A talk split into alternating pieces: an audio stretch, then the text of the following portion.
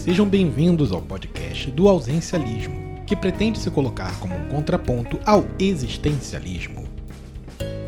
Na filosofia, o existencialismo postula que o pensamento filosófico começa com o sujeito humano, não apenas com o sujeito pensante, mas através das ações, sentimentos e experiências de um ser humano individual. Logo, aquilo que sou influencia o mundo ao meu redor. O ausencialismo é uma antítese disso tudo, postulando que a ausência ou inexistência de um conceito ou ser humano também seria capaz de influenciar o mundo e o pensamento filosófico. O nome ausencialismo foi escolhido justamente por ser uma palavra que não existe.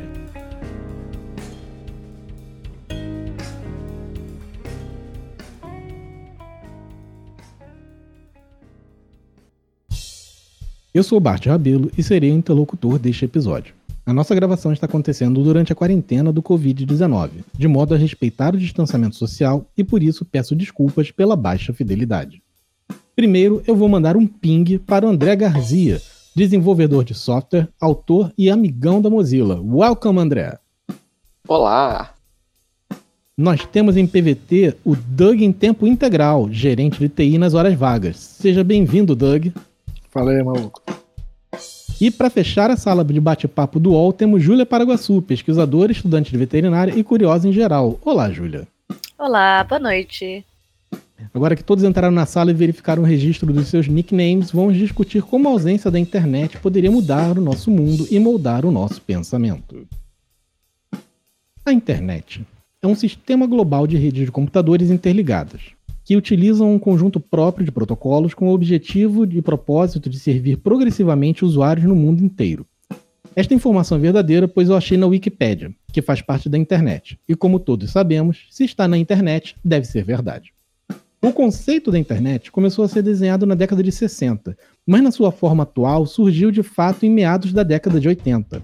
No seu início, ela era objeto de fascínio quase exclusivo para nerds e geeks, mas aos poucos acabou virando um aspecto da vida cotidiana tão comum e tão amplo que poderíamos de fato imaginar um mundo sem a internet. Ela está em nossos computadores. Ela está nos nossos bolsos, nas televisões e em quase tudo ao nosso redor. Ela nos cerca, nos penetra, mantém a galáxia unida. André, a internet seria a força e sem esta força a vida não seria possível? Olha, eu acho que sim. Se a gente pegar aquela coisa de Rebels, de a força cósmica e a força viva, aí você tem tipo Wi-Fi, internet. Eu acho que. Eu acho que você tá num, num, caminho bom dessa metáfora aí de a força e internet. Acho sim, principalmente porque tem o um lado negro da força também, né? A Deep Web. Mas a, a internet, assim como a força, ela tá em volta da gente, ela tá em, em torno de nós. É, vocês conseguem imaginar alguma coisa, algum ponto, assim, tirando obviamente a parte de tomar banho, é, escovar os dentes, talvez, que hoje a gente faça, de fato, em termos até de entretenimento, que e não permite, seria possível até sequer sem a internet? Sexo. Sexo, olha, a polêmica do Tinder, hein? Olha, tem o Tinder aí, né, cara? É difícil falar pra caramba. Até eu tava pensando assim, ah, cuidar do meu cachorro, mas eu tenho estudado coisas na internet que tem me ajudado a cuidar do meu cachorro. A verdade é que tudo que a gente faz com a internet seria possível sem a internet, só que de maneira muito mais lenta, né? Exatamente, demorar muito mais e a eficiência ser muito menor, né? Tá, não sei, sei lá. Eu acho que é, que é proporcional. Alguns de vocês talvez lembrem da época que quando você queria sair com uma menina ou com um menino, na verdade com uma garota ou um garoto, na verdade tudo parece estranho, parece pedofilia, e não vamos falar de pedofilia hoje, espero. O, quando você queria sair com uma mulher ou com um homem, você tinha que passar por aquele processo extremamente constrangedor de ligar para casa dele ou dela, falar com o pai ou com a mãe ou com a avó, ou com o tio, ou com o irmão mais novo. Ai, demais. Eu lembro muito disso, minha mãe atendendo o telefone do meu namoradinho, socorro. Quem era, quem era maroto nessa época, Bart? Deixa eu te falar, deixa eu te contar um negócio. Ao invés de sala de bate-papo, existia um negócio chamado pista. Era um negócio que era um lugar que todo mundo ia todo dia depois do colégio ou antes de não sei o quê. Então, uma loja, uma todo mundo ia para lá. Você não precisava de telefone, você se encontrava lá. Você quer dizer que antigamente as pessoas marcavam as coisas com antecedência? Você não marcava, você só ia sabendo que a pessoa ia estar tá lá. Ah, eu não sou dessa época, não. Eu. Meu primeiro namoradinho, assim, eu conheci num fórum de Zelda e Nossa. conversava pelo MSN. E eu lembro que meu nick no MSN era aquele nick mega colorido, cheio de símbolo e o caramba. Sabe aquela adolescente bem 14, 13 anos, bizarro da internet, sabe? Era bem isso, sabe? Da minha meu primeiro contato até com meninos mais. um pouquinho mais sério foi com internet até. Júlia, deixa eu te perguntar, por que você acha que esse namoro deu errado? Por causa da internet, pior que é mesmo. Júlia, você, você é uma millennial, concorda com esse? Sim, com essa- sim, de fato. Você é uma millennial. Você é a única millennial entre todos nós aqui. Sim, sim. E sem a internet, você continuaria sendo BV? Não, não, atualmente, provável que eu já teria, né? Perdido há um bom tempo, mas provavelmente sem internet nos meus 14 anos, né? Que foi a idade que eu perdi o BV, eu não, não teria perdido. Nem assim, de longe. Eu era muito, de acordo com o primeiro assunto do, do seu podcast, Baixo, eu era muito CDF, aquela pessoa que vivia estudando. E se não fosse assim, os meus poucos tempos jogando Ragnarok no computador e tal, e na internet, em fórum, eu não teria nunca conhecido meu primeiro namorado e teria demorado muito pra perder o bebê, porque ninguém na escola dava muita atenção pra mim, não. Cara, falando nisso, acabei de pensar uma coisa. Que se não tivesse internet, ainda ia ter locadora de videogame. E aí, em vez de você ter ido no fórum falar de Zelda, você teria ido na locadora de videogame falar de Zelda. E você ia poder conhecer o, o gatinho lá. Você lembra da, aqui em Niterói da Vídeo Companhia? Eu Que morava uma- em Itaipu, aí eu não ia nessa porra. É, tinha uma locadora aqui em Niterói que era super assim, até, chegava um ponto até de ser chique. Que você alugava jogo de Nintendo 64 e alugava fita de vídeo, fita. É, eu lembro que ia Uhum, muito uhum. lá. Só que eu era pequena e eu sempre fui muito tímida, acaba ficando muito distante. Essa questão da, da pessoa não tá vendo seu rosto na internet, não tá te julgando pelo como você está se vestindo, como é a sua aparência e tal na internet. Acho que a ajuda as pessoas a serem mais desinibidas tanto para as coisas ruins, né, que provavelmente a gente vai falar, quanto até para conhecer pessoas novas, provavelmente. Porque se na vida de companhia eu não ia conhecer ninguém. Eu ia ficar morrendo de vergonha. Você diz que a internet, ela, por exemplo, a internet ela permite que a gente se esconda, né, de certa forma, mas ao mesmo tempo a gente se abra. Ela é paradoxal em certa forma. Cara, É. nesse, nesse ponto eu acho, eu acho interessantíssimo isso, porque você. Se fala que, que o relacionamento que começa pela internet e tudo mais é baseado só em imagem e tudo mais, eu acho exatamente o contrário. Assim. Eu acho que você. é, é, se você tá no Tinder ou na época do chat do UOL, trocando foto lá, MSN, qualquer coisa, você conhece a pessoa, você é forçado a trocar uma ideia antes, você é forçado a conversar. E, e às vezes tu vai no bar e com essa pessoa, aí sim é só visual, porque você vai aquele negócio e às vezes você acorda no outro dia e tu comeu Hitler, sacou? Exatamente, não, é essa questão, assim, na minha adolescência, 14 anos, eu provavelmente ia ser, a gente fala muito assim por causa do Tinder atualmente, né, mas ia ser Aham. provavelmente muito mais visual a impressão que a pessoa ia ter de mim do que da minha personalidade, sabe? Aham. Imagina assim, o prim- meu primeiro, falando assim, meu primeiro namorado que conheci num fórum de Zelda. Ele não me conheceu necessariamente porque eu era uma menina, sei lá, de 1,55m que eu tenho, sabe? Aparência. Ele me conheceu por causa do gosto, entendeu? E eu acho até assim, o início do Tinder é aquela coisa, né? Ah, bonitinha. Só que se o papo não pega, não vai O troço rolar. não cara. Não Ah, vai rolar. Então, assim, a internet tem a parte física dela, né? De relacionamento, tem bastante. Mas eu acho que o- se o assunto pega, é muito mais fiel de acontecer alguma coisa, um pouco até mais duradoura, do que no mesmo boate, no mesmo festa, na hora que você olha aquela garota naquele canto ali, tá no meio da festa, vai lá e pega e vai embora, sabe? Você nem conversa com ela, entendeu? Eu Não, tem trocação, não existe trocação de ideia em boate. Boate é a, do- a, a dor e o sofrimento. que não tem nada a ver com internet, né? É Não, festa não. físico e É. visual. É só aquilo ali, acabou. Isso explica, inclusive, por que que eu, na época de bot, devia mandar muito mal, porque eu só queria trocar ideia. É, somos dois, Bart. Então, o que eu ia falar é o seguinte, eu, que eu acho que tem dois momentos dessa internet que a gente está discutindo aqui. A gente está discutindo basicamente a web, né? Não a internet. Uhum. Mas tem a web antes e depois das redes sociais, sabe? Porque É. antes, quando você ficava nesses fóruns, aí você tinha sua paginazinha no Geocities, essas coisas, é uma parada. Outra parada é o que a gente tem hoje com Tinder, essas coisas, sabe? É, completamente diferente. É, é, é, o que eu vejo na diferença entre atualmente conhecer uma pessoa pelo simples fato carnal de você querer conhecer uma pessoa e, sei lá, em 2000 e sei lá, 5, nem lembro mais ou menos quanto que foi, mas que era mais pelo interesse mesmo, né? Que eram fóruns e blogzinhos, sabe? Aqueles blogzinhos, você escrevia alguns textos pequenininhos e saía, a pessoa falava, nossa, curti isso aí que você falou. Eu só acho que é o mesmo conceito que cresceu absurdamente. É só, só um negócio que tá evoluindo, tipo um Pokémon, tipo, eternamente. Assim. É, cresceu e foi meio até deturpado, né? Virou uma. Virou uma zona danada. Cara, a, a deturpação é, é a humanidade, né? Acho que é só uma. É só a internet recebendo mais estímulos e mais características que, que já existiam na humanidade de maneira geral. Não, mas eu acho que não. Eu acho eu acho que não, eu acho que a natureza da parada é outra. Porque se você pega, tipo, esse tipo, fórumzinho de Zelda ali. Uhum, uhum. Esse fórum, para começar, não era um fórum tipo monetizado com lucro e o caralho. Era provavelmente meia dúzia de pessoas que gostavam da parada e estavam mantendo. Exatamente, era, era um fundo verde com um monte de texto. Quem tava ali é porque gostava da parada, e aí invariavelmente tinha um negócio tipo, tipo um ir contra da vida, alguma coisa, onde você acabava encontrando fisicamente a pessoa. Ir contra. E aí tinha uma merda dessa. Outra coisa é esse cardápio de gente que a gente tem no, num Tinder da vida. É verdade, mudou muito. Ou mesmo. uma rede social que. Uma rede social dessas que tem que é algorítmica, né? Então ela está tentando priorizar uma coisa ou, ou despriorizar a outra. Então a sua experiência hoje em dia, você não está mais no controle dela do jeito que você estava no passado. Não, mas aí que tá, tu nunca teve no controle. A, a real é que a, a, a, internet, ela, ela, na verdade, ela é um meio. Ela é só um meio tudo que existe na internet hoje, e sempre existiu, já existia na humanidade, de maneira geral. É, você tem aplicativos mil para fazer milhares de coisas e você tem maneiras mil de fazer milhares de coisas, mas todas coisas que já existiam.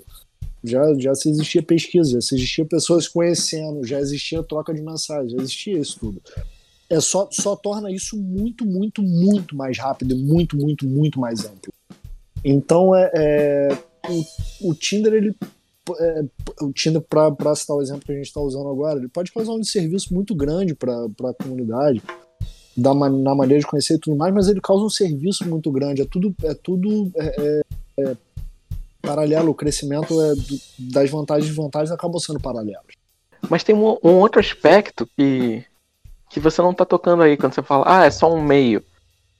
Mas, é, mas tipo, só para parafrasear alguém, né, o McLuhan, tipo, o meio é a mensagem, sabe? O meio altera tudo. Tipo, quando você troca o meio, você troca a porra toda. Tipo, se você pega, sei lá, um exemplo bobo, que é, sei lá, o advento do rádio.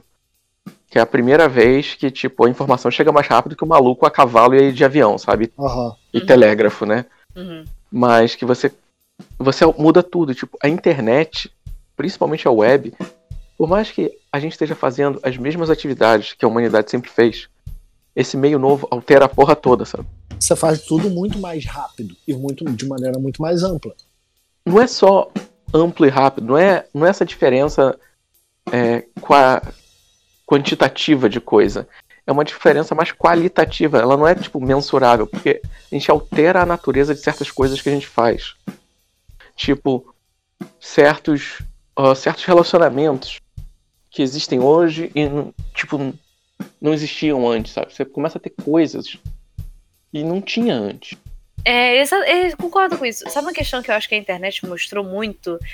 É a facilidade que a gente tem de encontrar pessoas que gostam das mesmas coisas que a gente gosta. A gente sempre se achou muito.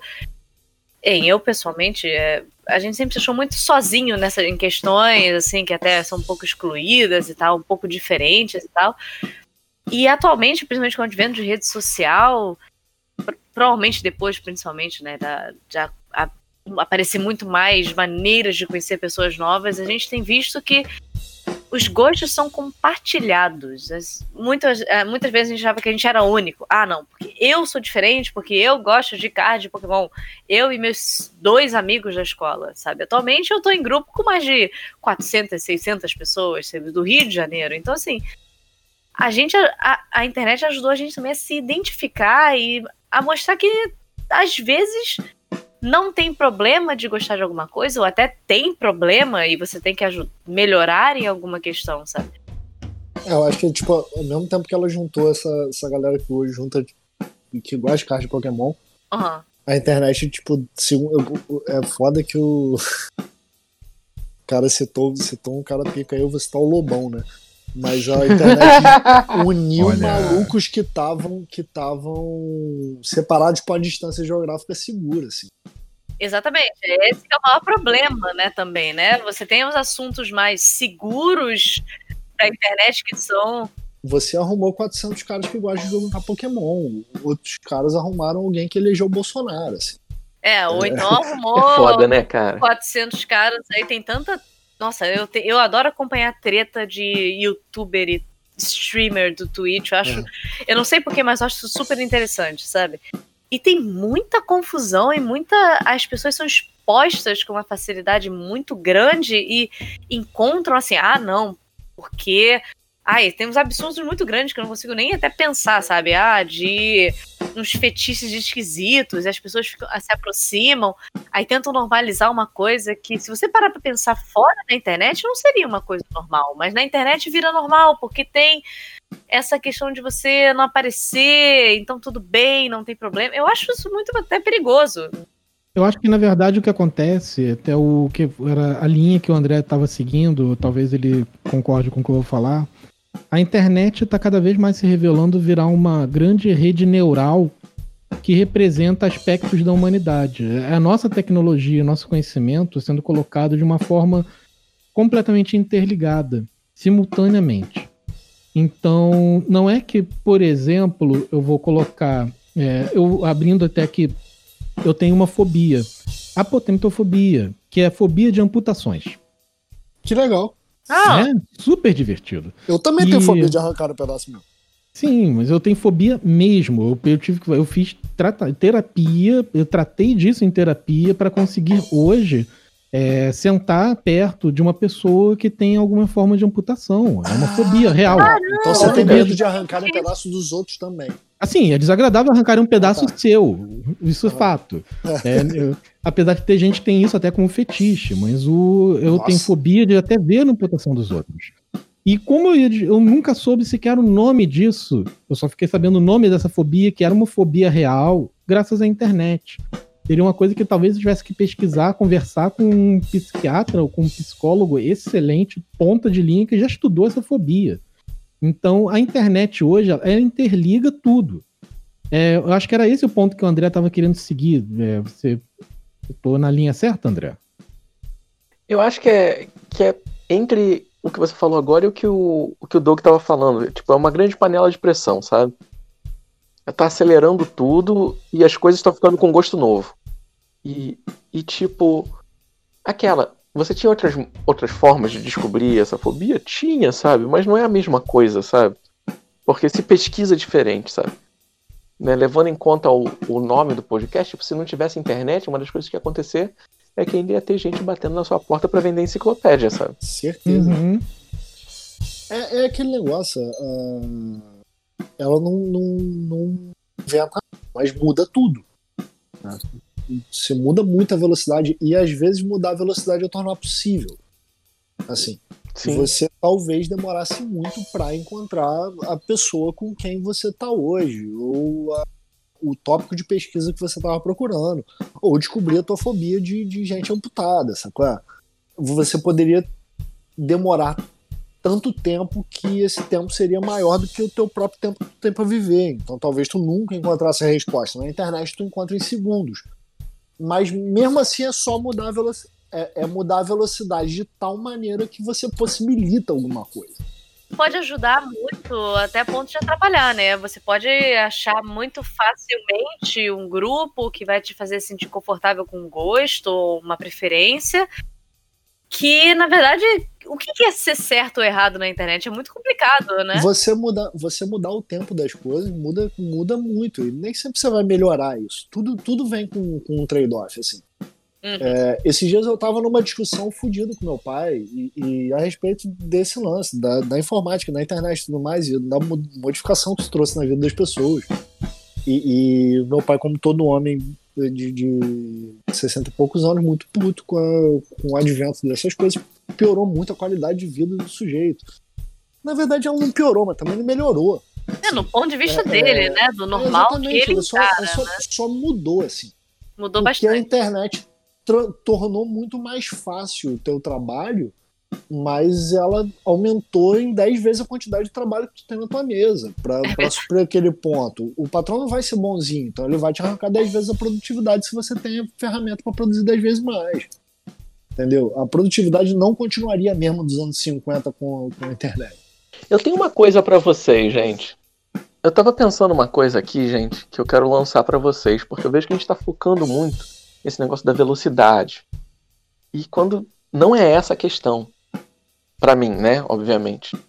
Eu quero que vocês é, reflitam durante alguns segundos de uma parada que é muito importante, que é o seguinte: a, a internet, principalmente a web, é o primeiro meio de comunicação de massa onde todo mundo tem voz. Não quer dizer que a voz de todo mundo tem o mesmo alcance, Uhum.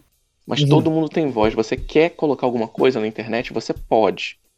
Você pode fazer o seu blog, você pode criar uma revista online nova, você pode botar suas opiniões, você pode fazer suas campanhas.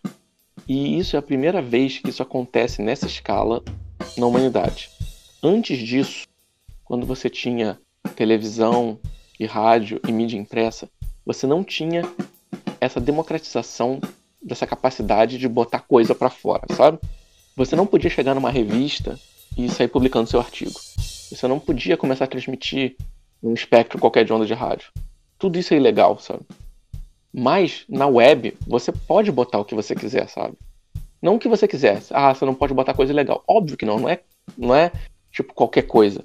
Mas se você quer fazer uma revista online, se você quer publicar suas memórias, principalmente esse negócio de manutenção de memória, manutenção de comunidade, é uma coisa que você não tinha como fazer antes da forma que você tem agora.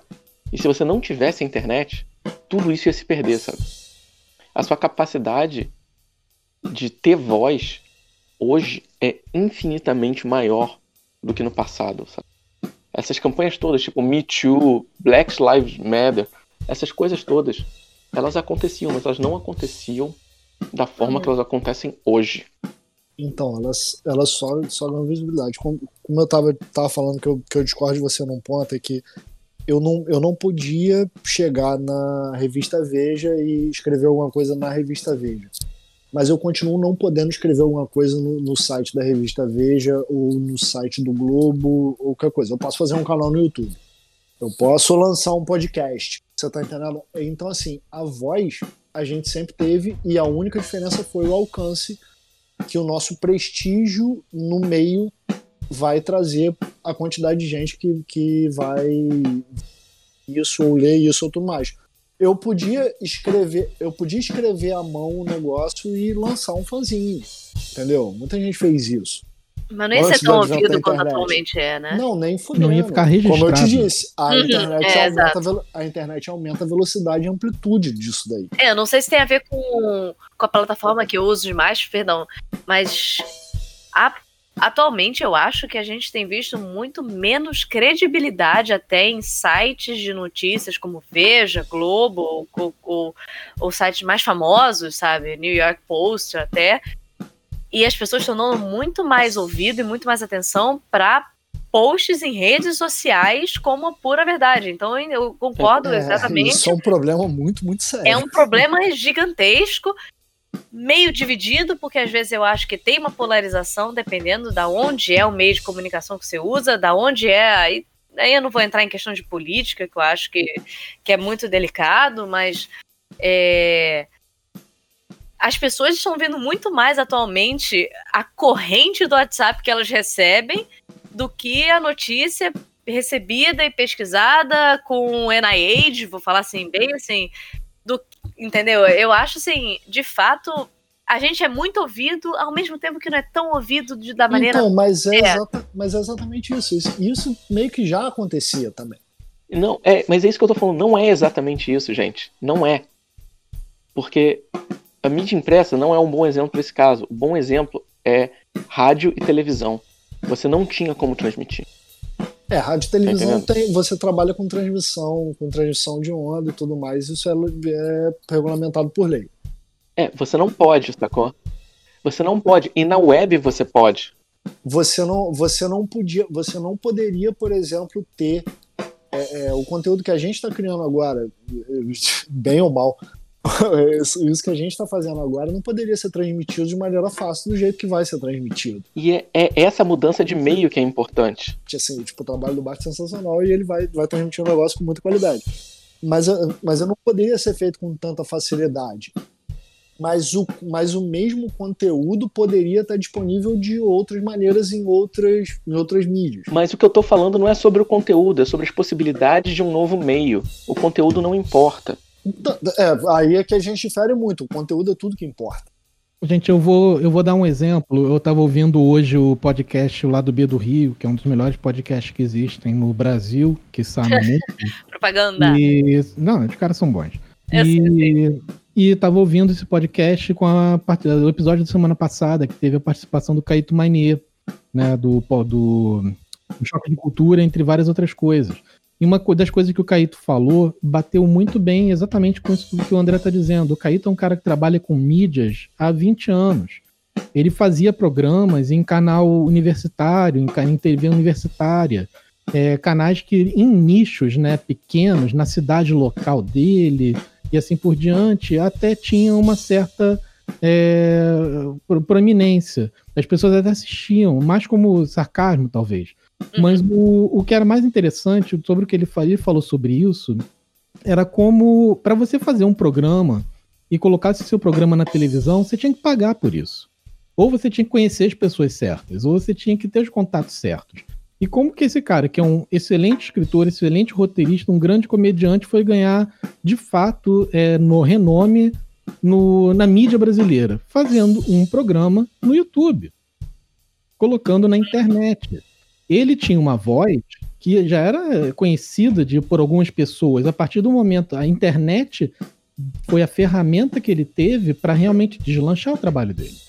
E é isso que eu tô falando, é um meio novo que possibilita coisas que antes eram impossíveis. Exatamente. Não é tá, porque, porque uma pessoa, ah, essa pessoa ela tem acesso a publicar uma coisa na Veja, ou alguém não pode botar alguma coisa no site do Globo. Não é isso. É sobre o meio. Hoje você pode botar uma coisa online na web e a pessoa em outro continente instantaneamente consegue ter acesso àquilo. Você não tinha como fazer isso antes. Você, você tinha como.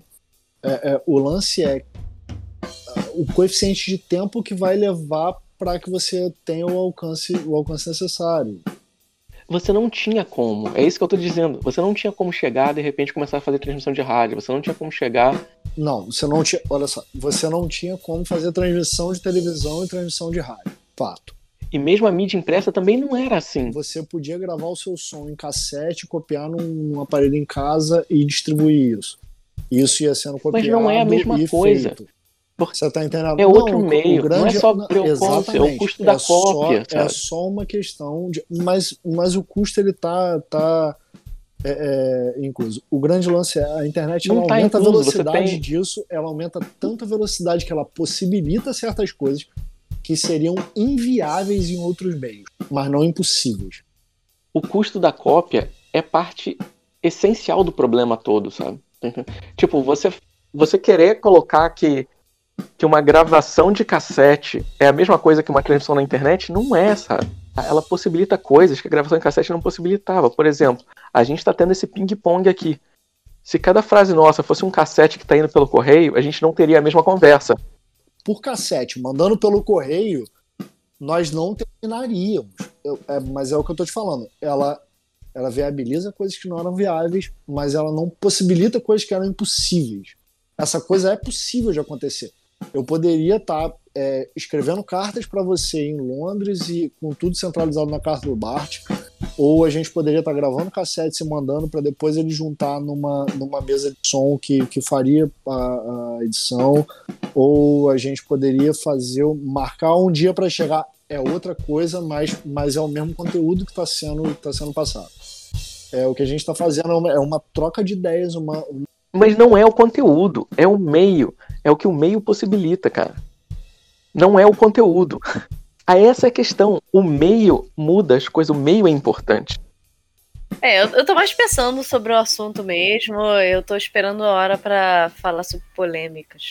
É que tem várias coisas dessa uh, de internet que a galera não se dá conta, sabe? O pessoal acha que é simplesmente. Ah, é. É um telefone mais rápido, sabe? E não é. É, é um meio todo novo. Ah, eu, eu, eu, eu tô pensando aqui. Eu acho que é um pouco dos dois, de fato. A, a velocidade é uma, é uma grande diferença. É, a capacidade da gente poder se comunicar com uma eficiência muito maior é absurda. Eu nunca poderia estar conversando com você agora se não fosse, sabe? Você está em Londres, eu nunca ia poder conversar com você nesse, nesse momento. Mas eu acho que. Rico. É, é, ou se eu tivesse viajado para Londres, estaria tomando um café maneiríssimo aí com você na sua casa, sei lá.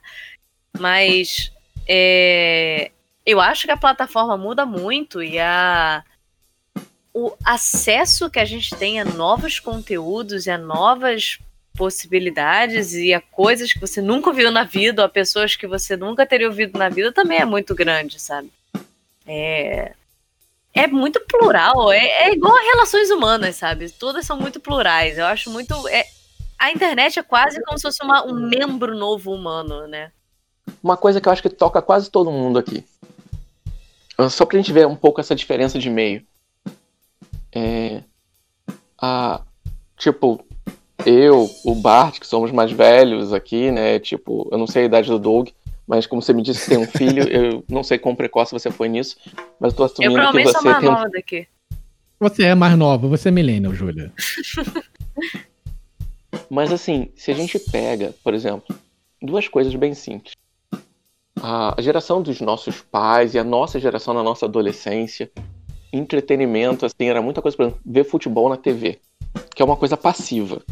Você está recebendo aquela coisa, aí você está gritando com seus amigos aqui, mas você não interfere naquilo e as pessoas que estão jogando não estão te ouvindo. E é uma coisa assim, controlada, massificada. Tem todo um, um arcabouço midiático em torno de uma partida de futebol. E aí você pega outra coisa agora, tipo um streamer no Twitch. Onde a experiência de. para muita gente das gerações mais novas, a experiência de assistir um streamer jogando é muito mais legal do que assistir uma partida de futebol. É, porque você tem um certo contato até com a pessoa e tal. Mas eu vou te falar, a massa te impede muito, assim, dependendo, dependendo do streamer, é claro. Se for um streamer que tá começando agora, você pode falar uma coisa e, sabe, alegrar o dia do cara. Mas, é, às vezes, dependendo do streamer, se você comenta alguma coisa, o chat tá tão veloz, ou então, sabe, que a sua mensagem vai embora e some no meio do limbo, sabe? Você... Mas tem um chat. O Maracanã é um chat. É um início, né? É, o Maracanã é, é o Maracanã um chat. do chat. Você sabe? pode gritar e o técnico vai te ouvir e o jogador também. Só que são mais 70 mil pessoas gritando. Mas, Doug, eu não tô falando do Maracanã, eu tô falando em casa, na TV. É outra em coisa. Casa você, em casa você não pode. Você é, pode tá, ver é, aquilo é, ali, é. sentir raiva daquela pessoa, comprar um ingresso pro próximo jogo, ir lá e gritar. E, e é assim que as coisas funcionam. Tipo, o lance da internet te abrir um chat na hora, na partida que você tá vendo, na conveniência da tua casa, deitado de cueca na cama, é um aumento de velocidade na mensagem que está sendo entregue. Mas a mensagem podia ser entregue de outro jeito. A grande questão ausencialista, a grande questão ausencialista é, as pessoas estão de fato lendo essa mensagem, assim como a Júlia falou, às vezes o chat está lá voraz. Será que essa mensagem acaba sendo de fato chegando em alguém? Eu acho que eu não tô me fazendo entender aqui, porque o lance, o lance não é a mensagem do chat, o lance é a falta do arcabouço midiático em volta daquilo, sabe? Onde uma pessoa em casa decide virar streamer e começa a fazer as paradas e você decide assistir. E essa troca não era possível numa época de TV. É, porque você seria quase como se fosse uma ralé inacessível e tal. Assim, eu vou, vou fazer um exemplo que eu tive hoje mesmo. Hoje, sim, mais recente possível na minha vida. Tava vendo um vídeo do grande, famosíssimo PewDiePie que eu sigo desde 2011, que ele começou, 2010 e tal, pá. Aí ele tava fazendo um vídeo sobre um programa do TLC que tá famoso. Tá bom. E tem uma brasileira nesse programa e ele tava fazendo comentários. Eu fiz um comentário. Falei, poxa, gente, eu tô achando que vocês estão generalizando demais. Falei em inglês, né? Eu tô achando que vocês estão generalizando demais como é que é o brasileiro. Essa brasileira aí é uma pessoa só. A gente é um país com 209 mil, milhões de pessoas e tal. De repente, pessoas começaram a responder o meu comentário. Falei, gente, que, que é isso? Tem gente concordando comigo, tem gente discordando, tem gente falando que, sabe, que acha legal, essa é a minha ideia. E nunca na vida, independente da revista que eu falasse, alguém chegaria para mim um vídeo de um, alguma pessoa famosa no nível desse cara e falaria: não, legal esse comentário que você está falando, sabe? De fato, a acessibilidade, a nossa voz aumenta muito com a internet. Mas às vezes é até surpreendente, porque dependendo da plataforma que você está usando, o seu comentário pode sumir, como num chat no Twitch, ou alguém pode chegar e dar certa atenção. Tem um pouco de sorte até, eu acho. De... Ah, aumenta, aumenta a tua possibilidade, aumenta o número de, de, de leitores possíveis por minuto, aumenta tudo, mas enfim. Eu acho que tem uma questão muito também que eu concordo até com você relacionada ao tempo, é que o primeiro que fala sobre o assunto é o porta-voz do assunto. Então, assim, pode ter metade do mundo que concorda com você. Se você é o primeiro a falar sobre esse assunto na internet, você é o grande porta-voz sobre esse assunto. Ah, você está parafraseando tal pessoa. O grande sabe? lance não é todo mundo. É, é, com a internet todo mundo tem voz. Na verdade, todo mundo com a internet tem é, é bastante possibilidade de ser ouvido a mais. É, a gente vai concordar e discordar, senão a gente vai ficar batendo na mesma tecla sempre. É, é aquele lance, você, você fala no, no chat do cara lá hoje e ele transmite por essa forma e tudo mais. E assim, é, é sensacionalmente gigante a amplitude que todo mundo tem. A amplitude que o cidadão comum, é, normal, dentro da casa dele consegue ter é absurda e, e chega a ser agressiva, assim, os caras. Mas ela, pode fazer uma grande, grandíssima diferença no mundo e é um negócio que levaria anos para acontecer meses, anos, décadas para acontecer no, nos meios de comunicação que a gente tinha antigamente, né? nas, nos meios de transmissão de informação que a gente tinha antigamente. É, do mesmo jeito que, pô, eu vi uma, eu vi uma entrevista com o Elon Musk esses dias e, e ele tava falando da, da interface cerebral que ele está construindo tudo mais, Neurolink, se não me engano o nome. E o lance agora está sendo é, implantar isso no cérebro de gente com, com é, com problemas auditivos, problemas visuais e tudo mais para é, é, estimular o cérebro nas áreas certas. E o cara conseguir. Exatamente. Cyberpunk assim, 2077, o, é o plano do cara é. não é só ajudar a galera que tem um tipo de, de deficiência ou problema ou é, é, qualquer que seja o nome que esteja sendo dado. O grande lance é que se, é, é cortar intermediários. Porque a gente acha que um celular é muito rápido hoje. Do mesmo jeito que a gente achou que o rádio fosse muito rápido, do mesmo jeito que a gente achou que os, os jornais fossem muito rápidos, do mesmo jeito que a gente achou que os livros fossem muito rápidos, do mesmo jeito que a gente achou que as linguagens faladas fossem muito rápidas. O lance é que é sempre transmissão de informação. Eu, quando eu falo com você, a linguagem escrita está sendo transmitida através de vibração no ar e você está entendendo essa mensagem e eu estou transmitindo informação é, o lance é cortar o intermediário. O lance é eu não precisar de um celular para ter acesso a toda a informação que a humanidade já produziu. Eu posso fazer isso só com o meu cérebro. Eu posso só pensar nisso e isso já está aqui. Mas isso que você está falando agora é exatamente no ausencialismo. Tipo, a gente tem hoje em dia, graças à internet, acesso a basicamente um corpo gigantesco de informação da humanidade. Cara, se a gente não tivesse internet, você já tinha informação. Você poderia pegar um avião e ir até a biblioteca de não sei onde. Ah, não mete essa, Doug. É inviável, não é, imposs... é inviável, não é impossível. Mas isso é ter informação? Para você ter informação sem internet, você teria que viajar metade do mundo para conseguir a informação que você é, quer. Isso não é ter informação. Isso não é necessariamente você tem informação. Você tem que, sabe, desprender um valor financeiro, um valor temporal muito difícil, né? Impossível é um negócio diferente. Você tem a possibilidade. Entendeu? Hoje em dia é, é mais barato, inclusive. Eu tava falando só em velocidade, amplitude e tudo mais. É mais barato. Eu já vi a Torre Eiffel sem estar lá em Paris, sacou? Eu nunca fui a Paris. Eu já vi a Torre Eiffel, porra. Alguém tirou uma foto da Torre Eiffel, eu olhei, linda. Sacou? Show. É a mesma coisa? Tá Não, não acho que seja a mesma coisa, mas eu tenho a possibilidade hoje. E eu não teria possibilidade financeira e, e em termos de tempo para ir a Paris. Pensando nessas coisas, tipo, o que, que a Aham. falta de internet faria no mundo, eu acho que não ia ter esports. Não ia ter. Vou, eu vou falar de uma classe social nova chamada Karens. Eu acho não, que as Karens iam, iam muito não existir, existir. as Karens sempre existiram. Elas sempre want to existiram. the manager.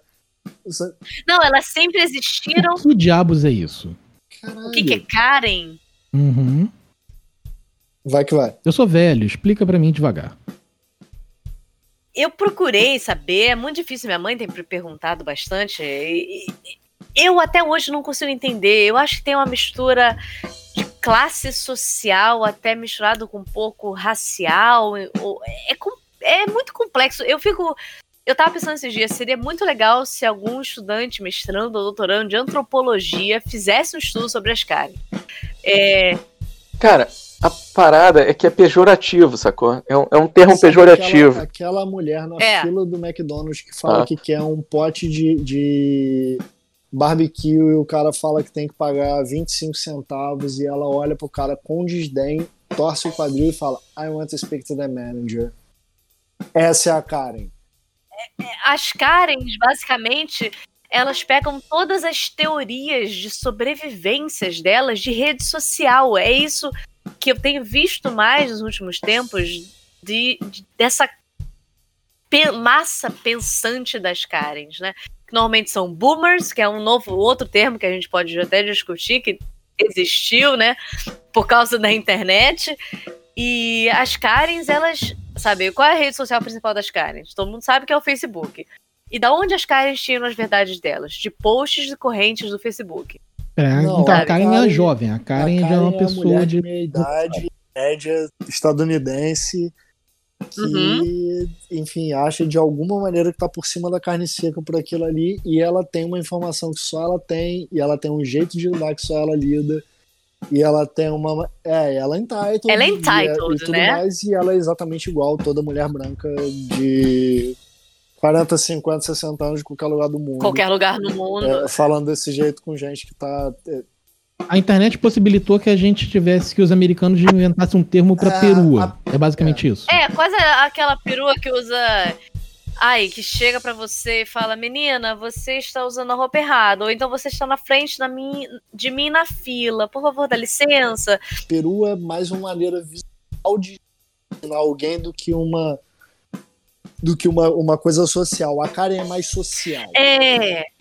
Vale lembrar, gente, que essa porra de, de Karen também, isso é um rótulo que é normalmente aplicado por homens em mulheres pra deslegitimar qualquer ação das mulheres, sabe? Uhum. Tá entendendo? É uma coisa complicada, sabe? Assim, depende do nível de deturpação que você quer usar o termo Karen, né? Eu sou mulher, é, eu, eu acho assim, é muito delicado, porque você pode muito bem negar um argumento de uma mulher usando, falar, ah, é só uma Karen, isso é absolutamente ridículo, e eu já vi isso acontecendo, eu falei, poxa, peraí, essa pessoa tá simplesmente lutando pelo direito dela e falando que ela, sabe, pô, você tá abusando de mim e tal. Mas as eu acho que a, a linha de interseção entre uma Karen e uma pessoa que está procurando pelo seu próprio direito, é, uma mulher que está procurando seu próprio direito, é quando a Karen ela começa a chegar a um ponto de se achar superior e se achar acima de qualquer razão, independente da razão de qualquer outra pessoa, sabe? É exatamente esse o ponto. Aí que tá, gente. Vai na fonte, vê onde começou essa porra. Essas paradas, tipo, esse rótulo de Karen, essas coisas. Isso surge daqueles pocinhos de ódio, tipo, forchan, sabe? Eu sabia que tinha Chan no meio, meu Deus. Complicado porque aí você já começa a entrar naquele lance da galera em céu e tudo mais. Mas eu não acho que seja a Karen o nome que eles usam. Acho que Exatamente. tem uma outra denominação, mas não, não é Karen, assim. Tem o Shed e tem, tem um nome feminino, assim. Vem de lá. Não, isso é outra coisa, outra coisa. She- Shed é o playboy que come todo mundo.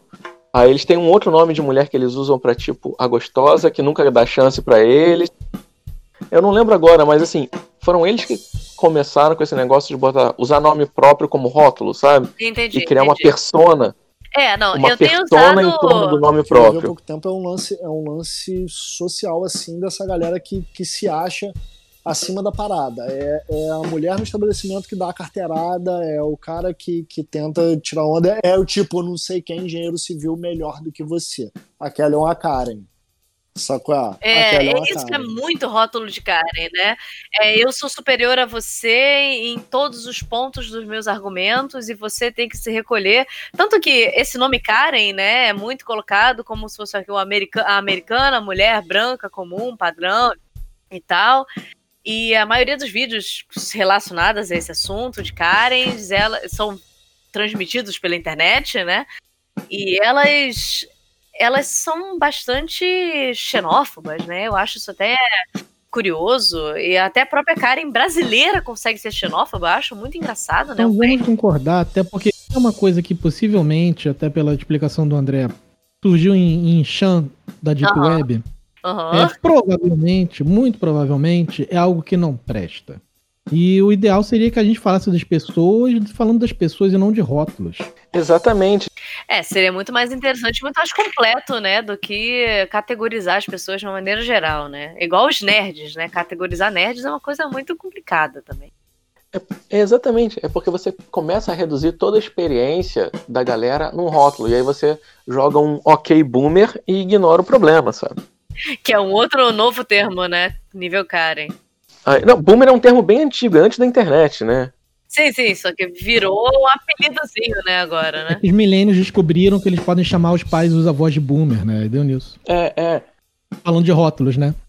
E essa parada desse tipo de rotulação, essa coisa do que o Doug tava falando do muito rápido, se move muito rápido, é aquela coisa, a gente está se movendo mais rápido do que a nossa capacidade de estudar e racionalizar sobre o negócio que está de fato se movendo. O que é uma merda, o que é uma merda. Vira praticamente instintivo, né? Você simplesmente fala o que está na sua cabeça. A gente não consegue nem saber se é qualidade ou não, porque não tem tempo de analisar, sabe? A gente não, tem, a gente não consegue nem saber se é bom ou ruim. E aí é foda. E assim, tipo, se a gente começa a pensar o que, que não existiria, tipo, ah, todos esses. Vamos, vamos. Não sei, isso é, que eu vou falar agora é opinião minha, tá, gente? Mas eu acho que essa parte de esportes eletrônicos serviu muito pra legitimizar a figura que antes era o, era o cara nerd geek, sabe? Onde o cara passou a ser cool. Né? Hoje em dia você tá lá e você é cool. Você encontra um espaço confortável, né? Não tem problema eu estar jogando CSGO com meu timezinho, que em 2009 seria um absurdo, seria vagabundagem. Sendo que atualmente eu posso. Mas a questão é também que, de outro lado, você pode ganhar um bom dinheiro e, ganhar- e fazer até uma carreirazinha, né, nesse lado, né? Também. Antes você, a galera ia te chamar de uma porrada de coisa e você ia sofrer bullying. Hoje em dia a galera acha bonito e quer te pegar. Ah, não sei não, hein? Ah, eu não. A parte de querer pegar, eu não sei ainda não, mas talvez. Mas o dinheiro entra, mas pegar. Não, Será? assim, esses famosos aí sempre tem grupo, sabe? Sempre tem grupo. Sei lá, cara, eu, eu sempre tive um preconceito ferrado com esse negócio, tipo, ah, cara, jogar LOL não é, não é esporte. Mas, é, na verdade, isso é só porque eu não gosto de LOL. O que eu Pô. acho. É, o que eu Jogar acho. o LOL é a seguinte, raiz cara, do Eu esporte, vejo uma cara. partida de LOL na televisão. E quando eu vi uma, quando eu vejo uma partida de basquete na televisão, por exemplo, eu olho o, o- alguém fazendo aqueles negócios lá e eu falo, cara, eu não consigo fazer isso. Sacou? Eu joguei basquete no colégio tudo mais. E, e, tipo, cara, não consigo fazer o que esses caras estão fazendo. E aí, por que deslegitimar o cara que tá jogando LOL? Porque, na verdade, quando eu olho alguém jogando LOL, eu entendo menos do que quando eu olho alguém jogando basquete. Quando eu olho alguém jogando basquete, eu consigo entender o que aquele cara tá fazendo. Quando eu vejo LOL, irmão, eu não consigo nem entender o que que tá na tela. Entendeu? Então, assim, esse cara é um Eu vou- de eu vou entrar- sim, Isso é absurdo.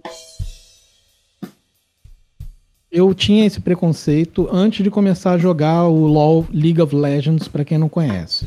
Eu tinha exatamente esse preconceito contra e-games. Eu pensava, pra que que esportes? Pra que que eu vou assistir isso? Idiotice e tal. E depois que eu aprendi a jogar, comecei a jogar, passei a achar interessante assistir as transmissões.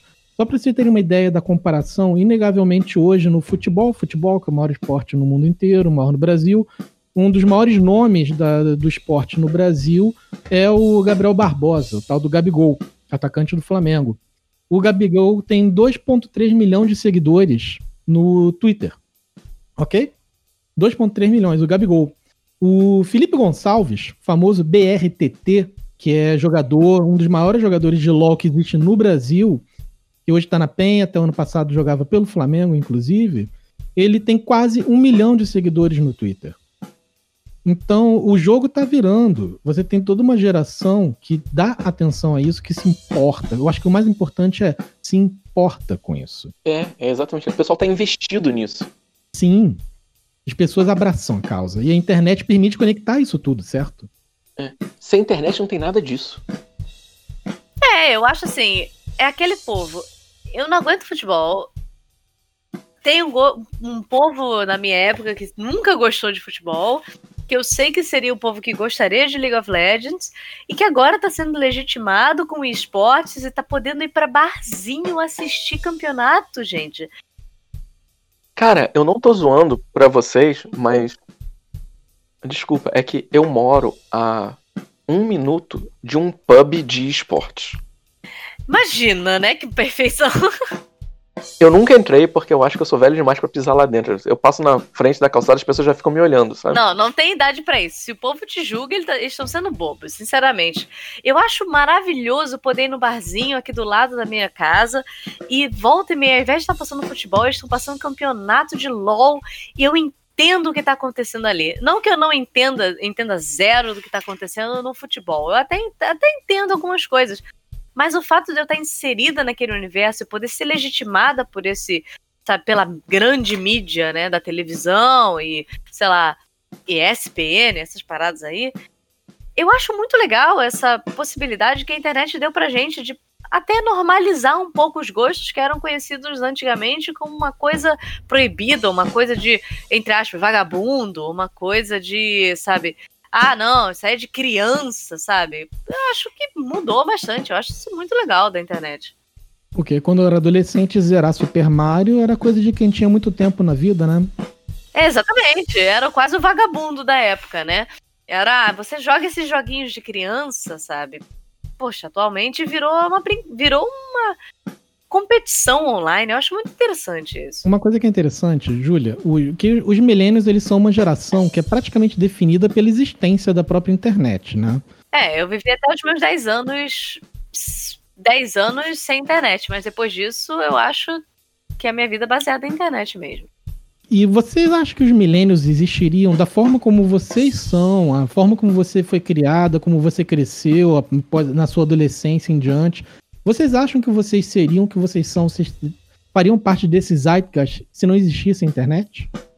É, depende muito do assunto, sabe? Eu acho assim, é, você está falando com uma mulher que sempre teve os gostos muito de, considerados na escola diferentes, né? Ah, nerd, como o geek, o CDF, o caramba.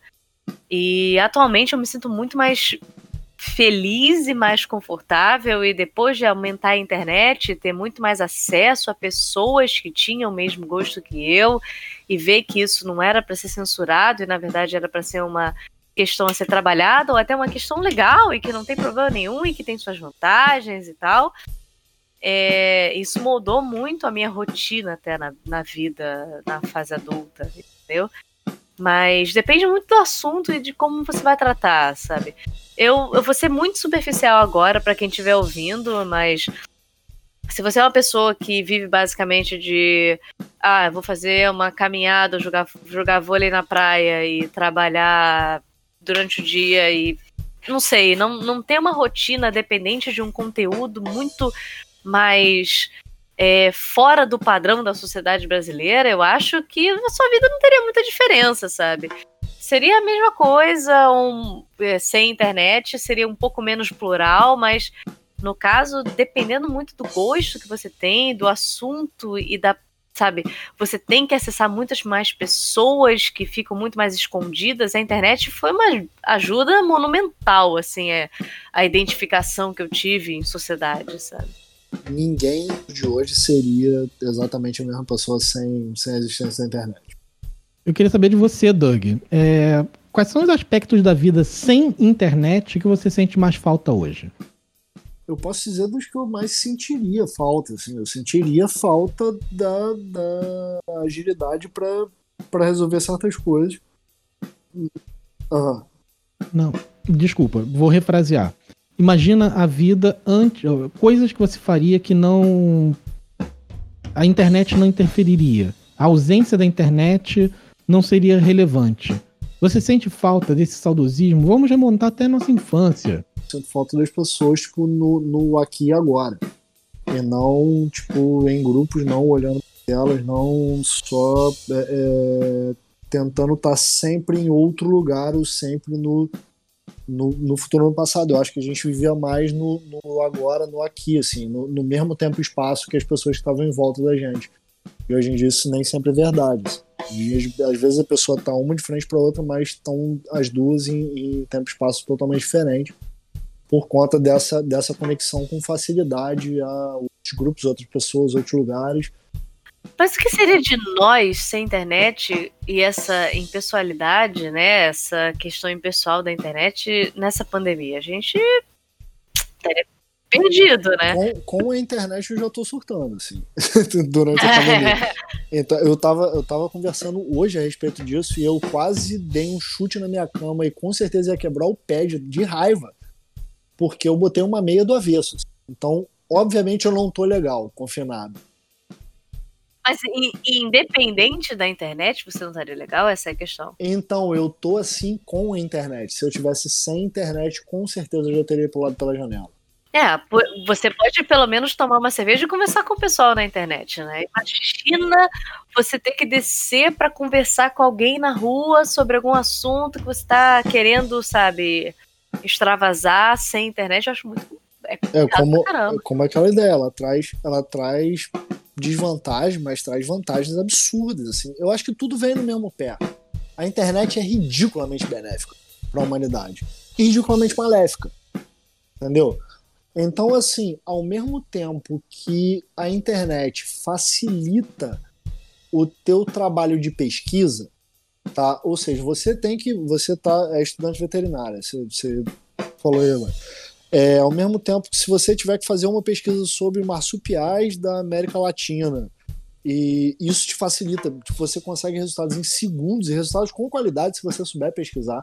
Se você, se você tiver o beabá do Google, assim, tipo, você, você consegue pesquisar com qualidade em segundos alguma coisa, ao mesmo tempo a quantidade de distração que brota na tua frente nesses segundos é muito, muito agressivo de vez em quando. Ele acaba te puxando pro outro lado, acaba te fazendo jogar LOL de vez em quando. É, vira parte a, a, internet vira parte da sua rotina profissional e vira parte da sua rotina de lazer, né? É muito curioso isso, é verdade, é verdade. Mas como eu te disse, tipo, é, não quer dizer que não existissem pesquisas antes e nem distrações antes. Porque se eu for para uma biblioteca daqui de casa, se eu for sair daqui de casa para ir para uma biblioteca, vão ter três ou quatro bares no caminho. E talvez eu fique com vontade de entrar neles e tomar uma cerveja. Então, é, tem uma distração no caminho também só são menos distrações e menos opções de pesquisa, tá entendendo? Tipo, é sempre.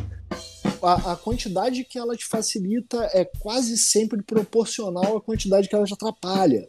É, é... Ou seja, tipo, a internet ela não, é, ela não é salvadora de nada nem culpada de nada, na verdade. É, tipo, é só aquilo É uma extensão tipo, da própria humanidade, a internet. É como né? você tocar um, tocar um violão e você plugar um violão numa parede de som e botar isso aí com ganho lá na casa do cacete, entendeu?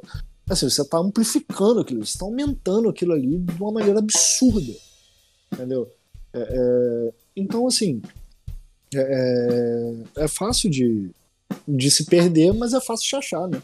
Mas uma coisa que é interessante sobre essa metáfora da música, bem, você sabe, música é minha praia. O...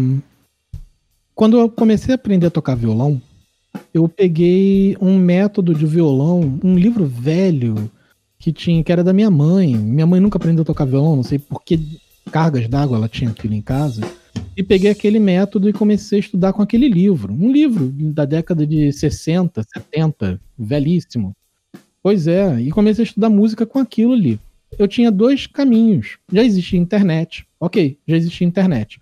Mas por algum motivo eu fiz isso porque eu tinha um livro ali, o livro estava na minha frente. E muita gente vem falar comigo, ah, queria aprender a tocar violão, queria aprender a tocar ukulele, queria aprender a tocar guitarra. Já tem um instrumento, o que, que eu faço? Afinal de contas, sem instrumento vai ser difícil, né? Então, já tem instrumento, o que, que eu faço agora? Aí eu indico um youtuber, eu indico um canal, um portal de música, onde eles vão ter acesso a basicamente essa informação e, inclusive, com diversas formas de mídia diferentes, mais adequadas para a curva de aprendizado de cada pessoa. Enquanto muita gente não se dá bem com o ensino à distância, outras pessoas preferem ensino à distância. Enquanto muita gente ainda gosta, minha mãe ainda gosta de ligar a televisão na televisão e assistir programa na televisão e ficar lá passando de um canal para o outro. Meu pai é Netflix o dia inteiro. Então, a, cada pessoa funciona de uma forma diferente. A internet, ela, até como o André falou antes, ela acaba virando uma arena que permite que, que não apenas a gente tenha acesso às coisas, mas que a gente tenha a nossa voz e a nossa capacidade de se expressar, é, ela é mais encontrada. Vocês concordam com isso?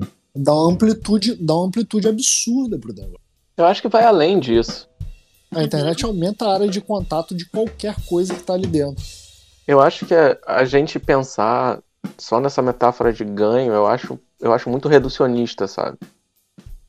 Porque é muito mais do que isso. Isso. Essa não é a parte mais importante, sabe?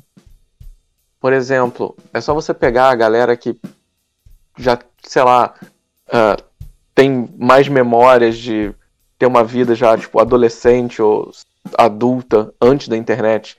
Como que as coisas mudaram, sabe? Tipo, hoje em dia, a, inter... a internet, ela é também. Ela é uma externalização da nossa memória, sabe? Nós somos, basicamente, hoje em dia, ciborgues. Por mais que o negócio não esteja dentro do nosso corpo, sabe? Tipo, várias coisas que antes você sabia de cor, você não lembra mais. Mas isso não é um negócio da internet, isso é um negócio do celular, por exemplo, do smartphone.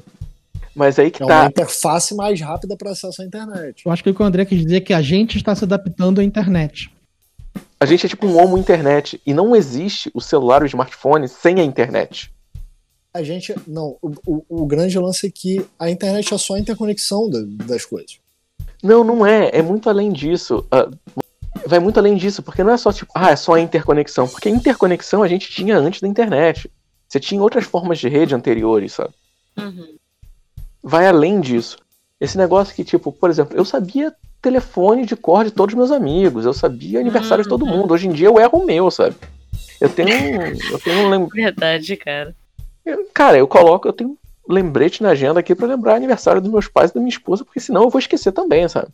Mas isso tem a ver com a automação da, da questão? Tem a ver com, uhum. tem a ver com a gente começar a externalizar várias coisas da nossa memória, dia a dia e vida para meios que estão fora do nosso cérebrozinho, sabe?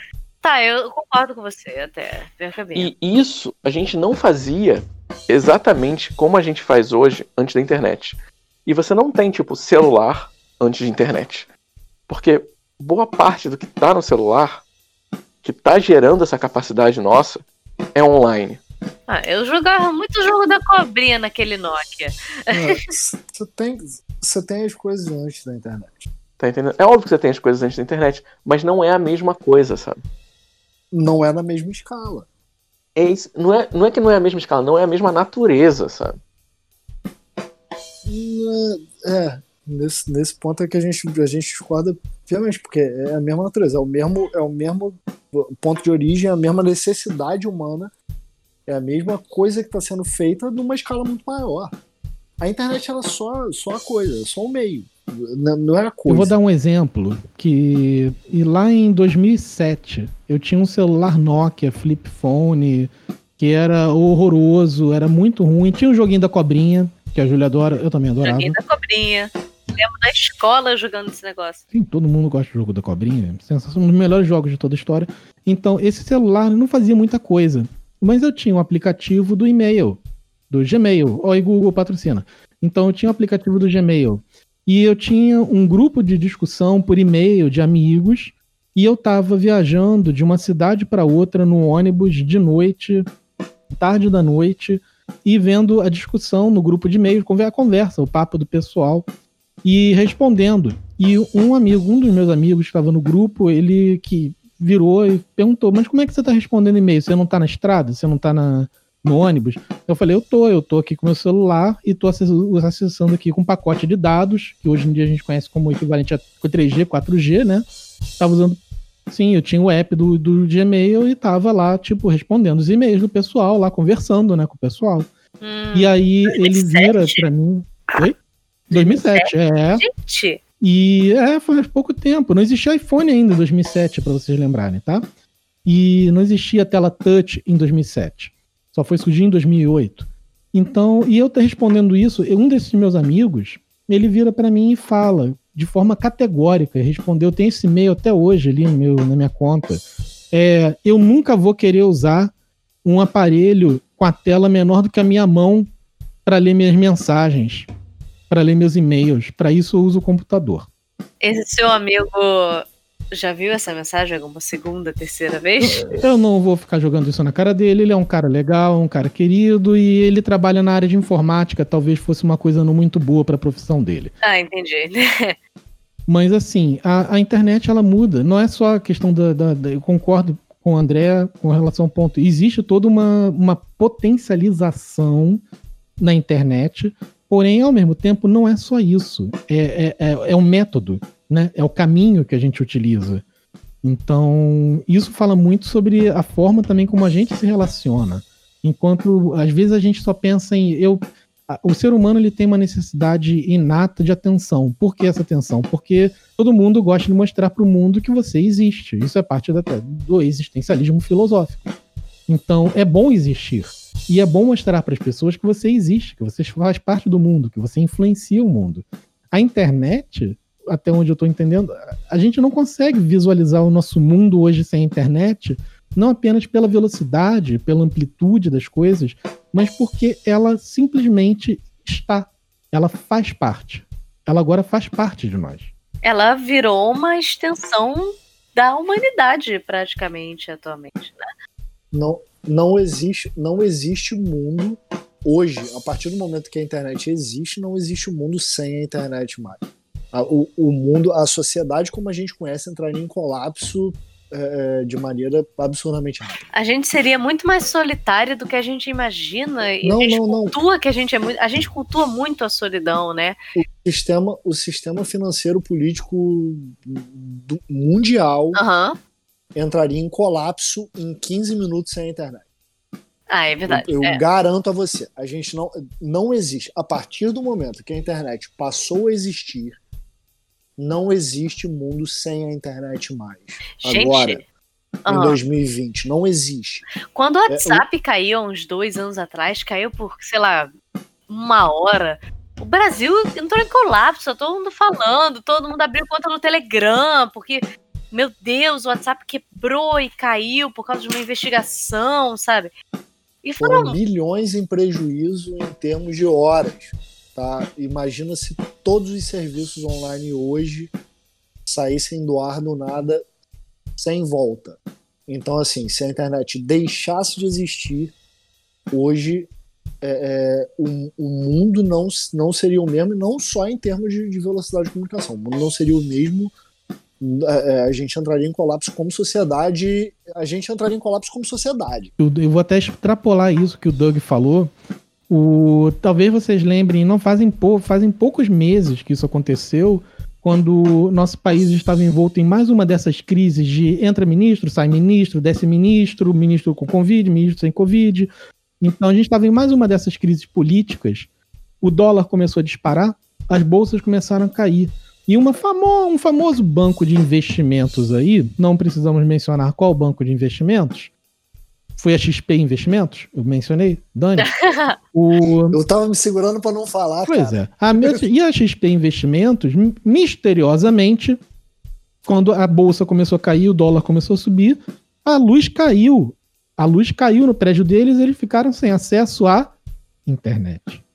Eu tenho, eu tenho um camarada que é economista e ele trabalha para para banco de investimento desde sempre. Assim. Trabalhou em várias empresas de, de, participação no mercado financeiro, vários, vários bancos de investimento e tudo mais. E o lance é o seguinte, brother: esses caras têm que vender alma muito sério e eles têm muito medo. É, Assistam é, o Lobo de Wall Street com É, Leonardo DiCaprio, um filme maravilhoso. Então, é, é, é menos glamourizado, sim. É menos glamourizado. A galera, a galera vende a alma sério e é muito, muito complicado. Então, assim, isso aí acontece e não, não, não resta dúvida, assim. Alguém puxou da tomada. Puxar da tomada quer dizer, tipo, só tiraram do ar aquilo ali e fingiram. Tipo, ah, não, acabou a luz aqui. Porque, cara, os malucos têm, têm capacidade. No Rio de Janeiro, em São Paulo, em qualquer grande cidade brasileira, hoje, a gente está falando de um país tipo, pouco avançado em termos de, de tecnologia da informação, né? Mas, assim, em qualquer grande cidade brasileira, você tem capacidade para manter um negócio no ar 24 por 7 de maneira tranquila, assim. Maneira tranquila. Tem que acontecer um cataclisma pro negócio sair. Eu trabalho, eu, o meu último trabalho de carteira assinada foi com uma, uma empresa tipo, pequena e eu tinha em termos de, de equipamento tudo, quase tudo com 10 anos de uso. Eu, eu tinha absolutamente tranquilidade em manter aquilo ali funcionando 24 por 7 com zero downtime em qualquer coisa.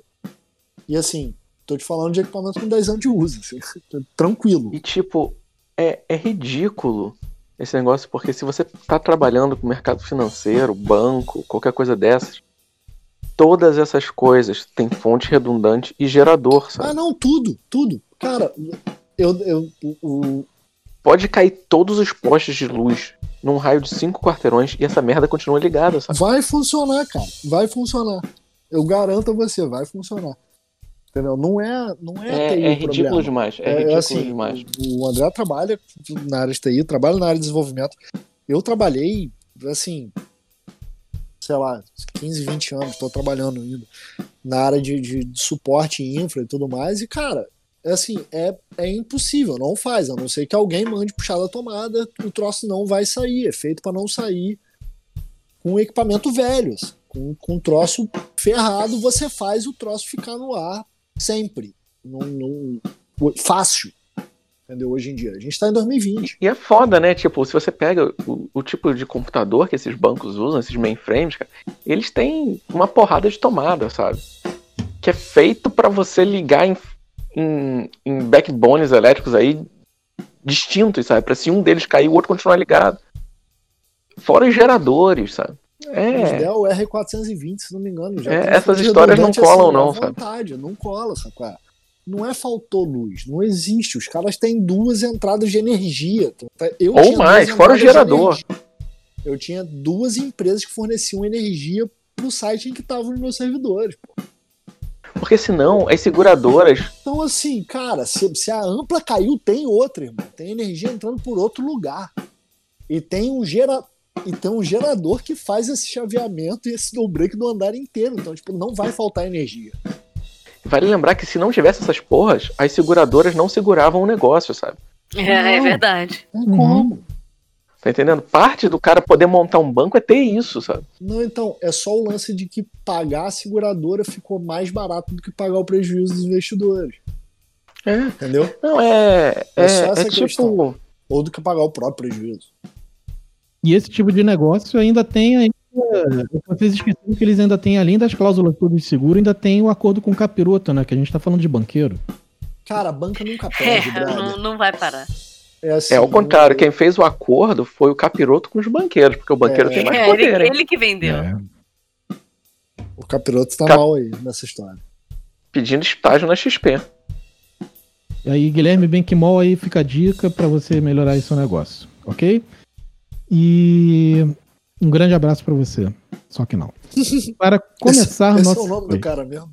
É, Benquimol, Benchimol. É, é, Guilherme Benquimol, Benchimol. Não sei. É, é, Não, eu só queria saber de, de quem eu tô pensando vai tomar no cu agora. a empresa foi criada por Guilherme Benchimol, ou Benquimol, tô me imaginando que é meio italiano. E Não, Marcelo Benchimol, Maisonave. Benchimol, porque com certeza não é, mas é o jeito que ele não gosta de ser chamado também. Guilherme aí da XP Investimentos. Guilherminho, um grande abraço aí. Fica aí a dica, investe mais, investe aí na infraestrutura de TI aí, para não tomar uma enrabada depois da seguradora. Assim, eu tô trabalhando exatamente com isso, né? É, Com isso que eu digo ausência de internet. Então, tipo, o foco do meu trabalho hoje em dia é o que o pessoal chama de descentralização da internet. E eu trabalho com uma rede descentralizada que é fora da internet. Então isso está sendo tipo o meu dia a dia, sabe? Tipo, como construir uma nova rede fora da internet. E. Sem usar a internet. Para Sem- se comunicar. Sem a, nece- é, sem a necessidade da internet. Tipo, ela funciona fora. Entendi. Mas, como a gente estava falando aqui, se você tiver acesso à internet, vai mais rápido, né? Aham. Aí. E aí, quando você começa a se envolver com essa galera, isso é todo tipo uma subcultura, vamos dizer assim, é todo um movimento, esse movimento de descentralização da internet. Com vários projetos, vários novos protocolos, a porra toda. Eu tô com uma galera aí nisso, fazendo uma coisa específica, mas você começa a ver que tem todo um movimento, tipo, de gente que cansou e tá construindo alternativas, sabe? Inclusive, vou mandar aqui um grande abraço para os nossos amigos aí da NSA e do FBI que estão escutando a gente. Opa, Olá, boa noite. eu acho que eles pararam de ouvir quando eu falei que não era filho do presidente dos Estados Unidos, cara. Ah, é perder o interesse. Que- que- quem, É. quem somos nós? Ah. Quem é esse cara? Mas esse ponto que o André trouxe, esse trabalho que ele está fazendo é interessantíssimo, porque exatamente quanto mais a internet faz parte do nosso cotidiano, mais as pessoas se preocupam com é, propriedade intelectual, a- o acesso às suas informações, o acesso aos seus dados. E a gente percebe que talvez tudo estar interligado não seja a melhor ideia do mundo. Uma coisa que acontece não é só o, o tá interligado, é o é um castelo de carta, né? Porque se tiver interligado, mas você puder quebrar essa ligação, seja para sempre ou momentaneamente, sem desabar o castelo, é bom. O problema é quando você dá um tira uma cartinha e cai a porra toda, sabe? Aí fudeu, é né? SPOF, né? É, single, assim, Single point of failure. tá interligado, mas não tá interligado, né? Ah, nós temos acesso a todo tipo de informação do mundo. Sim, de fato, nós temos. Só que qual é o nosso filtro, sabe? Qual é o tipo de AI, automação que tá colocando a informação na nossa frente correta do jeito que a gente quer?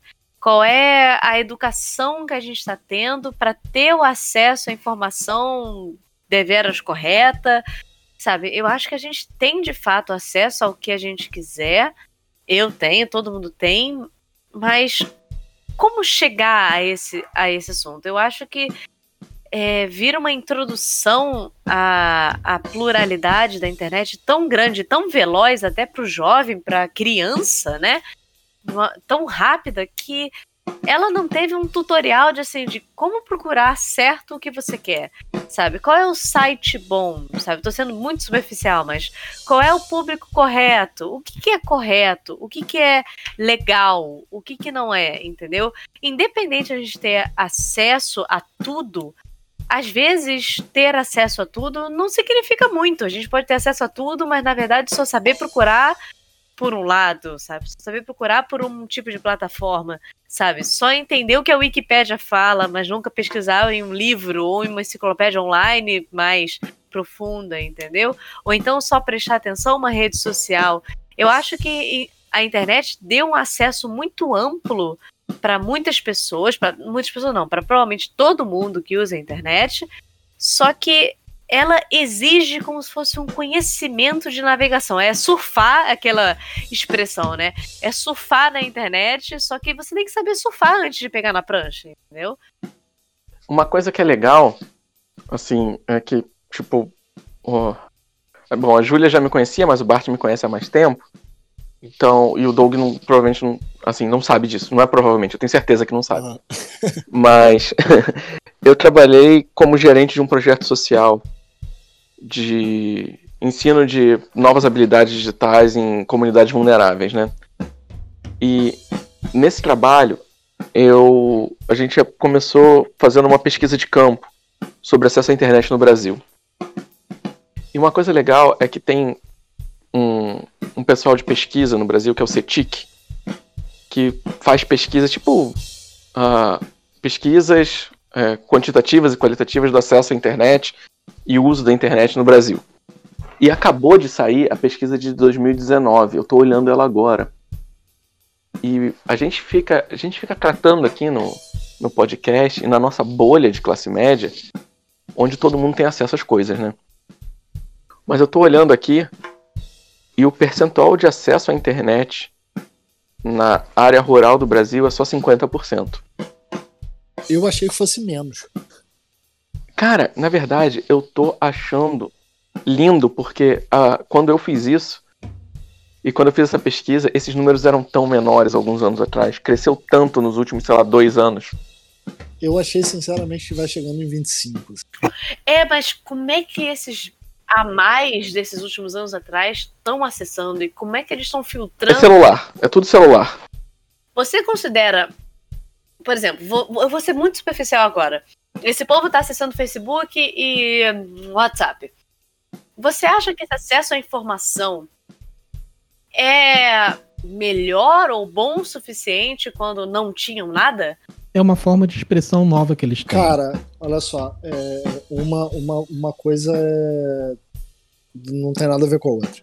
Tá, Tá, tudo eu vou bem. te dar, bem. vou te dar um Uhum, exemplo, uhum. vou te dar um exemplo pessoal. Eu tô há pelo menos seis meses sem um computador ligado na minha casa. Todo o meu acesso à internet, de todos os serviços que eu uso, todas as paradas são feitas através de, de, de outras coisas. Eu não- tenho um PC, nem um Mac, nem um Linux ligado efetivamente. Tá, eu tô fazendo isso tudo por iPad, celular, é, tablet, no caso, porque existem outros tablets e, passam outros tablets, ou por, por caixinhas de televisão, media centers e tudo mais, ou seja, sem um, sem um efetivo computador, teclado e mouse feito. É, todos os acessos de remotos de servidor, todos os atendimentos remotos dos meus clientes, todos as, os reparos que eu estou fazendo, todos os acessos de, de ativos de rede e tudo mais, isso tudo está sendo feito por celular.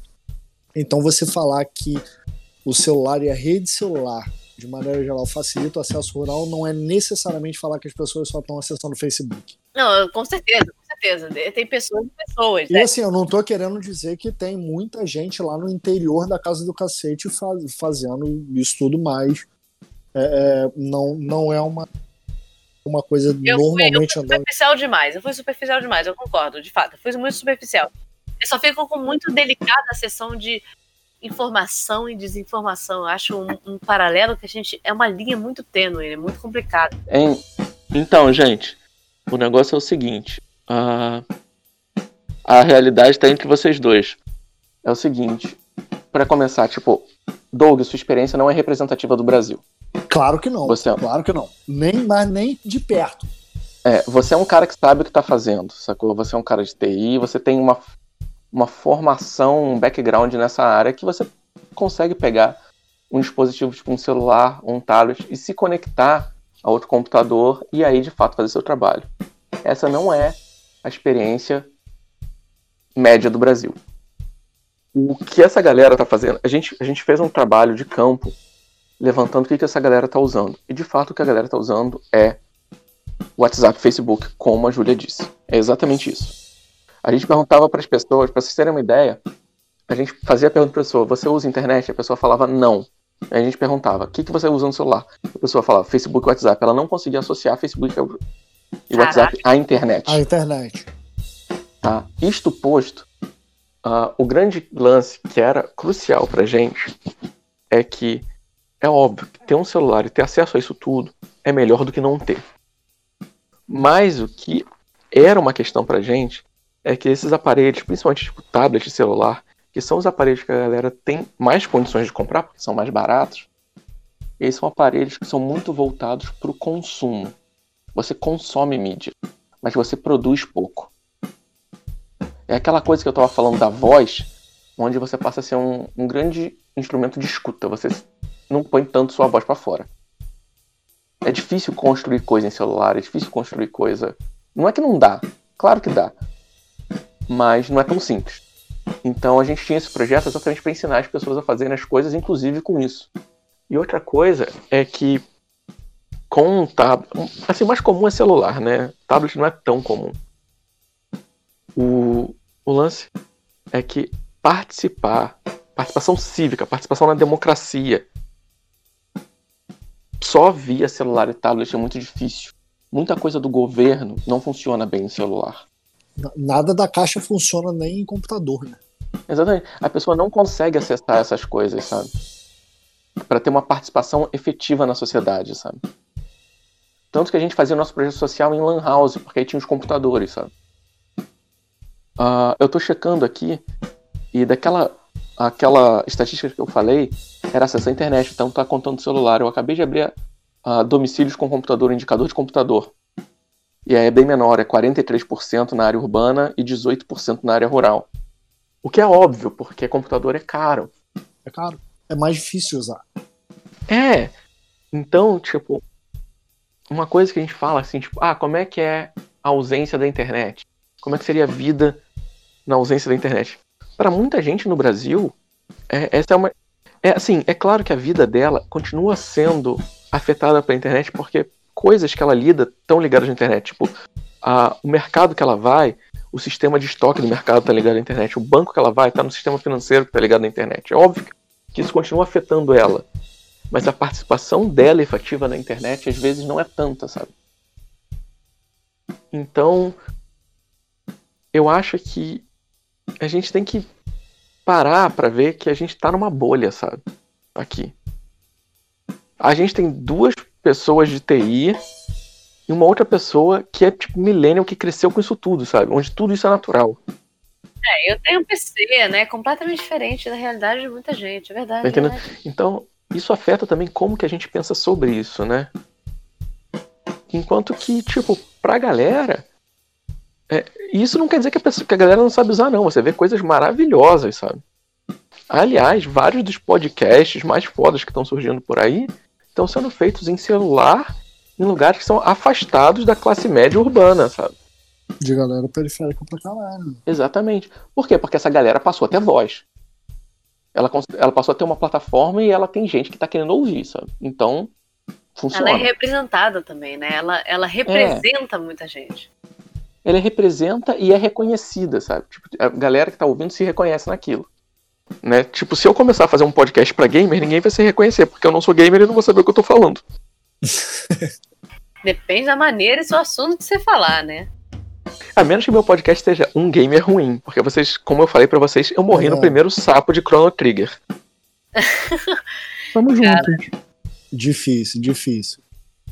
Não, não, me, não subestime minha capacidade de morrer em jogo fácil. Eu- Porque você ficou batendo, tentando entrar na porrada com aquele robô lá na festa, e aí quando apareceu o sapo, tu dava por causa Ah, Foi por causa disso. Certeza. lembranças da infância.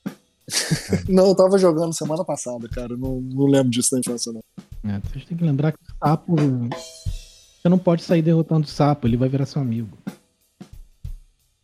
Para começar nosso encerramento ou ausência, como já é de costume, se vocês pudessem clicar em apagar e mandar para lixeira na área de trabalho alguma personalidade ou famoso que se fez na internet, quem seria?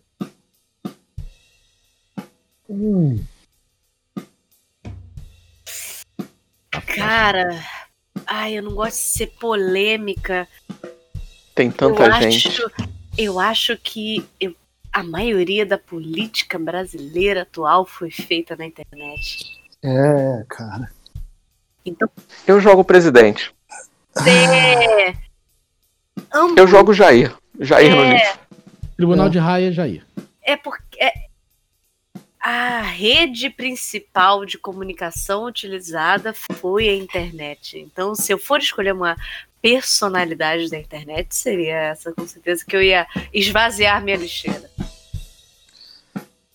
É, cara, eu vou te falar que tem, tem o principal problema é, é muito ele, mas ele não surgiu com a internet, ele tá lá há 30 anos. É, exatamente. É, mas quem surgiu com a internet acabou criando esse, esse negócio, aquele lance de ter juntado malucos que estavam separados seguramente, assim.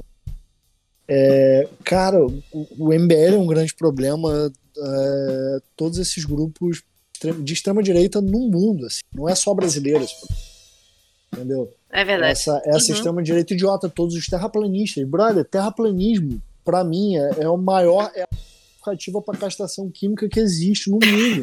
Ah, É pro Essa, grupo terraplanista procriasse, porque eu não quero que meu filho tenha que conviver com esse tipo de pessoa, já que eu, eu sou obrigado, eles já estão aí, eu não posso matar essas pessoas. Quer dizer, eu não deveria, pelo menos, até posso. Eu não me preocuparia com isso, que a maioria dos terraplanistas também são anti-vacina, então provavelmente os filhos deles não vão sobreviver. É, não, não vai Velho. aguentar muito tempo. Bart não é assim, mano. Essa galera é igual barata. Fusca é um carro bom hoje em dia? Vai é. vir a vacina Tá da cheio de Covid. Fusca, irmão. O troço não morre. Sacou?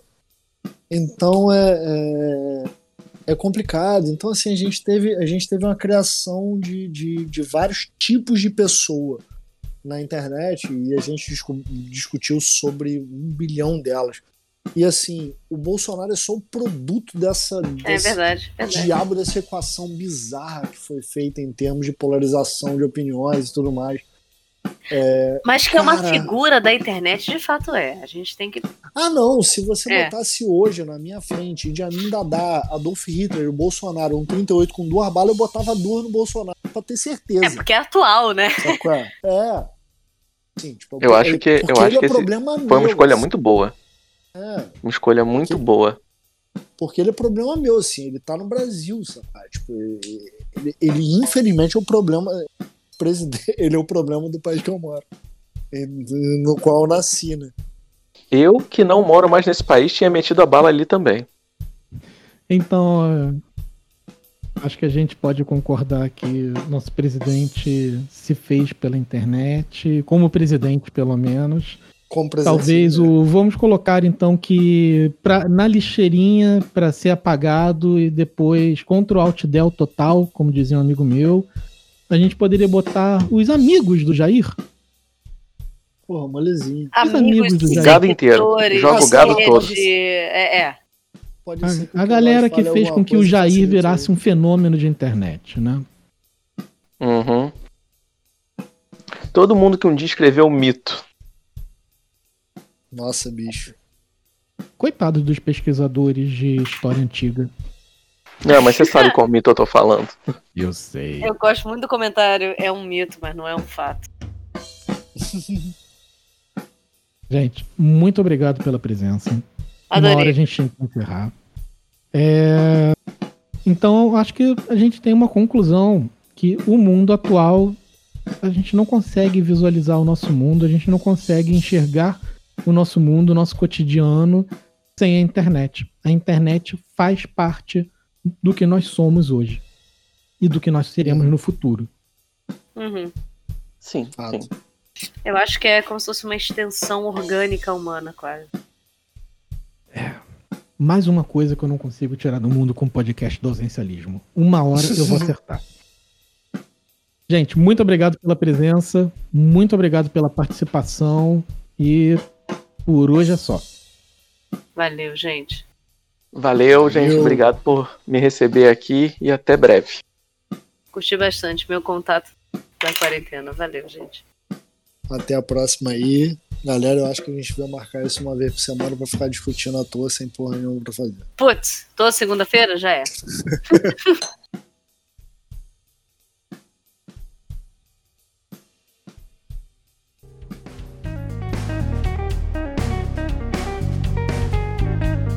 Este foi o nosso episódio de hoje do podcast do Ausencialismo. Muito obrigado pela audiência e até o próximo episódio.